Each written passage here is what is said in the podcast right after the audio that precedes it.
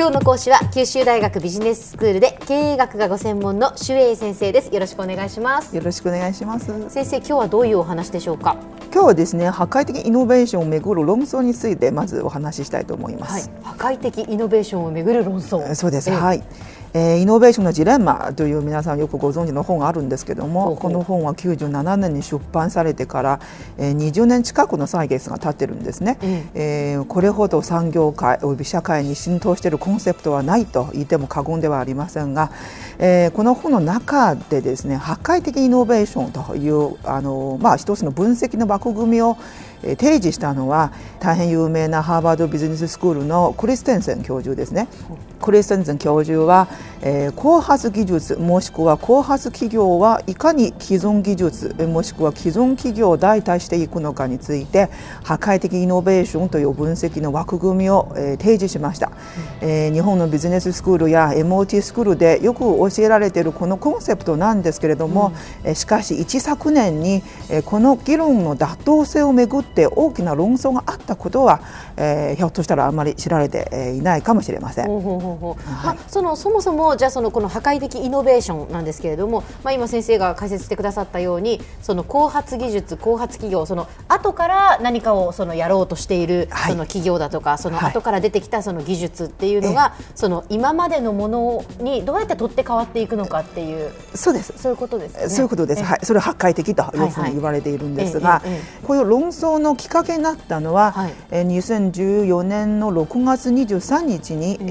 うん、えー、The New Yorker というアメリカでこう、まあ、知識人向けの雑誌がありまして、うん、この雑誌においてハーバード大学歴史研究者のえー、ジー・ラパレ教授は破壊的イノベーションの理論について全面的に否定するような論説をえー、公表したんですね。これはものすごい大きな波紋を読んだんです、えー、これを受けまして、えー、破壊的イノベーションという分析、まあ、理論の海の父親というふうに言われている、えー、クリス・センセン教授は早速、えー、そのビジネスウィークでラファレ教授の批判は全く根拠がないと、うんいうふうにこう反論を唱えたことによって、まあ、さらに波紋を読んだんです。まあ言ってみればもう学者同士のこのまあ論争ですけれども、ええその後はですね、えー、例えばそのエコノミスト誌とかえスローンマネジメントレビューといった大変有力な雑誌において、えー、賛否両論な論説もしくは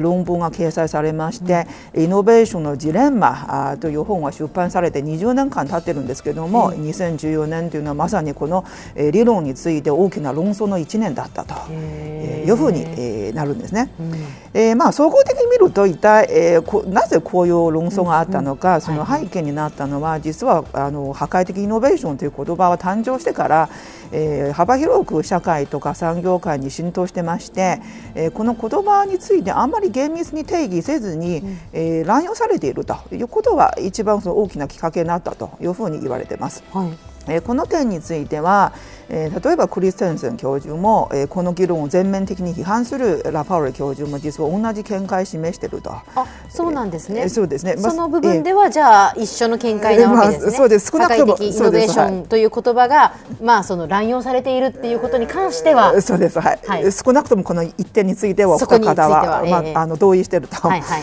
いうことなんですが、まあ、ただしやっぱり忘れてはいけないのは、あのクリステンセン教授は97年の本を出した後にもこの理論のあの規範化のために、えー、多大な努力をなされてまして、論文とか著書とかいろいろ書いたということは忘れてはいけないと。はいはいいうことですけれども、うん、まあ、そもそも破壊的イノベーションというのは、うん、えー、まあ、後発技術が先発技術をこう超越する一つのプロセスを説明しているんですが、はいはい、まあ、実は厳密な定義によれば5つの条件が必要であるということなんです。ほうほうまず、えー、新規技術は新しいマーケットを創造していること。新規技術はコストパフォーマンスにおいて優れていること、うん、さらにローエンドからのスタートですがハイエンドマーケットへと技術進歩のポテンシャルを持っていること、うん、えー、そして、まあ、既存技術は、えー、オーバーシュートしていると、まあ、要するに過剰品質を提供していると。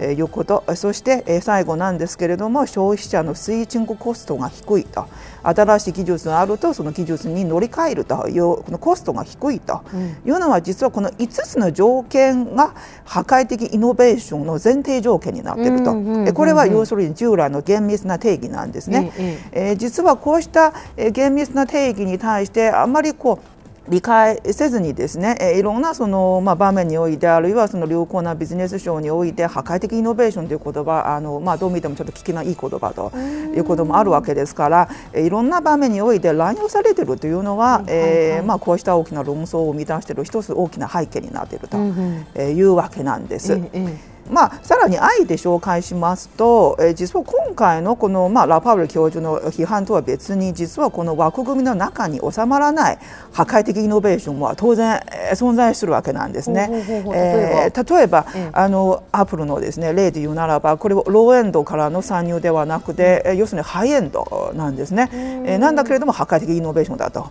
いうふうにあの実はこういう事例もあります。はいはい、まあ要するにですねその破壊的イノベーションという概念は20年前に誕生しまして、うん、ここまでに来てですねやっぱりこの概念をもっと発展させるとあるいは政治化するための、えー、いろんなですね議論は実はなされているというわけなんですが、うん、まあ論争と言うんですけれども実はこういうような議論があることは非常に健全的であってですね、えー、むしろ従来の議論を補完していくという意味では非常に重要ではないかなというふうに思います。あなるほどこういうやっぱり大きな論争が起こるっていうことは、やっぱりその定義とかそういうことに関してはいいことなわけですね。ですよね。やっぱりその原点に立ち戻って一体何が破壊的なのかと、えー、さらにあえて言うならばあのやっぱり例えばブルーオーシャンという言葉もあるんですけれども、うん、これはあくまでもこの世の中の一つのですね枠組みを提供しているわけであって実はそれに当てはまらないものも当然あるというわけですからやっぱりその定義をですね、まあ、厳密性に基づいて、えー、そのいろんなビジネスの現象を見ていくというのは非常に重要ではないかなというふうに思います。では先生今日のまとめをお願いします、えー、破壊的イノベーションというのは、えー、20年前に誕生した大変この社会に影響を及ぼすような、えー、大きな枠組みだったんですけれどもやっぱり技術の進化あるいはその時代の変化によって、えー、この理論を発展的に補完するようなものもあります、えー、ですからもっと総合的に、えー、世の中のいろんな現象をですねこれから、まあ、もっと、まあ、論理に立って分析していく必要があるんではないかなと思います。今日の講師は九州大学ビジネススクールで経営学がご専門の周英先生でした。どうもありがとうございました。ありがとうございました。